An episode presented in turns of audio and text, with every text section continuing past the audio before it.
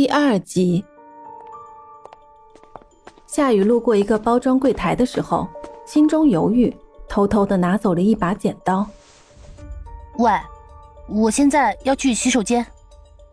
快点吧，万一飞机赶不上，我可是不太好交代的。男子提醒着说。走进女洗手间，男子死死的守在门外。夏雨观察着洗手间的内部环境。直到一个女孩方便完走了出来，准备洗手。上下打量女孩，她身穿中性服饰，白色的 T 恤，花格衬衫，天蓝色的牛仔裤。美女，可以跟你换下衣服吗？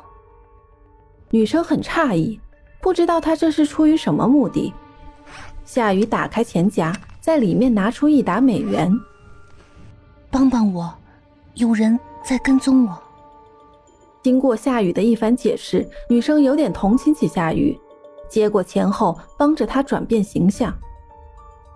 夏雨用偷来的剪刀将心爱的长发剪掉，那个女生也在自己的包里拿出一顶帽子，二人更换了衣服和行李包。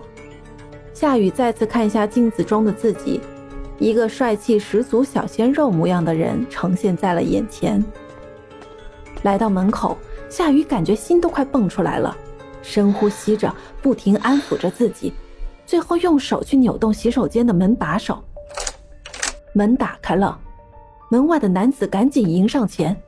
只见一个头戴帽子、长相帅气的年轻人走出来，耳朵上还戴着耳机，似乎还在听着音乐。他低着头，右肩上扛着巨大的旅行包，随着音乐摇摆似的走向男子，缓缓擦肩而过。男子顿时疑惑，抬头看向洗手间的牌子，是女厕呀。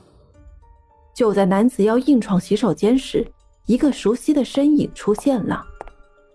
你怎么这么慢？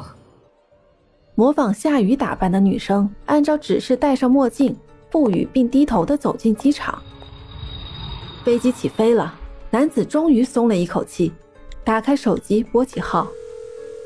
事情解决了。电话另一头没有回应，肖华的面目表情露出掩盖不住的自信和冷笑。夏雨快速走出机场，拦下一辆出租车，拿着管家事先发来的地址给司机。师傅，麻烦您快点好吗？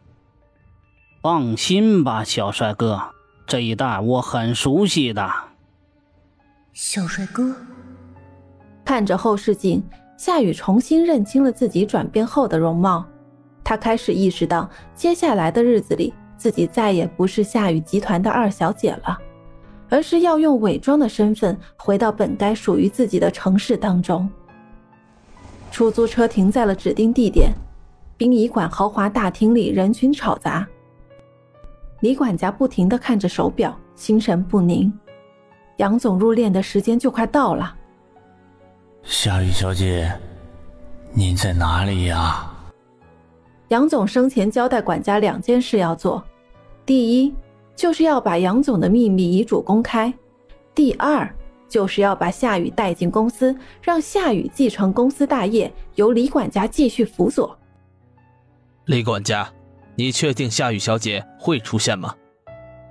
一位三十多岁、戴着眼镜、很有气质的男子在一边轻声问道。陆岩律师，我把消息发给了小姐，也得到了她的回复。如果没有什么意外的话，她现在应该到了。陆阳是当地很有名气的律师，别看年纪轻轻，但是为人谨慎中肯，不然杨总也不会把这么重要的事情托付给他。来到灵堂门外，中性打扮的夏雨止住脚步，眼泪不由自主的一涌而下。慢慢挤过杂乱的人群，周围的一切不再重要。看着前面正堂的父亲还躺在那里，伤痛欲绝的他紧紧地捂住了嘴巴，这才使得他没有哭出声来。多想给父亲磕一个头，多想抱着父亲的遗体大喊一声“爸爸”，但是这些对于现在的夏雨竟是如此的奢侈，因为就是那个女人，一个心肠恶毒的继母。现在要加害自己，时间到了，遗体入殓的时间到了，伴随着哀乐，入殓轨道已经启动，遗体缓慢进入，人群纷纷上前做最后的告别，痛哭声、告别声淹没了灵堂的宁静。在这种吵杂的环境，夏雨松开捂在嘴上的手，放声痛哭起来，因为没有人能听得到。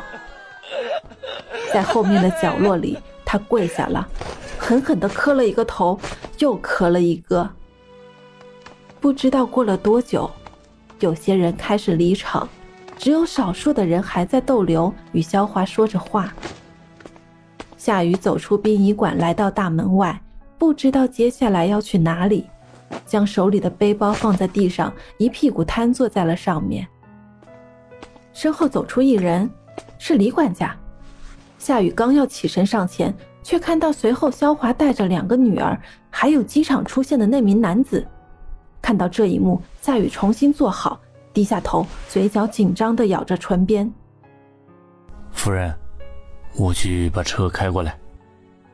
李管家恭敬着说：“啊，不用了，你先回去吧，我这边还有点事要交代一下。”李管家离开，夏雨心中很是不舍。你确定吗？他真的走了？是的，我亲眼看见他走进的机场，飞机起飞后我才回来的。我就说嘛，没有钱解决不了的事情。我还准备了两套方案，看来不是太高估这个夏雨了。什么？两套方案？那把手枪吗？听得很清楚。夏雨眉头紧皱，心中愤恨身边的这几个人。这件事不可以让秋雨知道，听到没有？明白。男子应答后开车离开，夏雨这才偷偷抬起头窥视着。一脸暗喜的萧华，旁边那个摆弄着刚做好指甲的春雨，从小他就看自己不顺眼。后面一直哭个不停的秋雨，如今也长这么大了，虽说比自己小两岁，那可是一个傻透腔的小女孩啊！想想小时候还偷面包给自己吃，多少还是有些感情的。现在看来，只有她的眼泪才是真的。妈妈。咱们现在去做个 SPA 呀？等几天再说。你父亲刚过世，你想让人说闲话吗？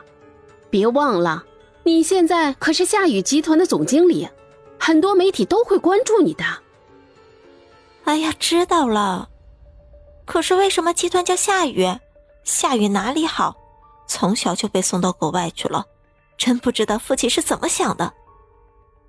看着春雨不服的样子，肖华冷笑几声后安慰道：“要知道，夏雨送到国外读书，可都是妈妈我费尽心机才做到的，不然会有你的今天吗？至于什么时候改成春雨集团，到时不还是由咱俩来决定的吗？”听着这些不堪入耳的对白，夏雨两排银牙咬得咯咯作响。你们将我一步步逼上绝境，让我无路可走，我怎么可以就这样放弃父亲留给我的东西？我一定要亲手把它夺回来！你们还能笑出声？会不会太过分了？听到小秋雨的指责，夏雨心里突然升起一股暖意。萧华和春雨连忙解释说：“没有，没有，你是不是听错了？”我在跟你姐商量，公司接下来应该怎么运行呢？萧华递给春雨一个含有意义的眼神，二人先后上了前面的汽车，而秋雨走到夏雨的身边，临上车前，悲伤的说出最后一句话：“夏雨姐，你什么时候才能回来呀？”一行三人开车离去，夏雨站起身，远远望着秋雨。我不会扔下你的。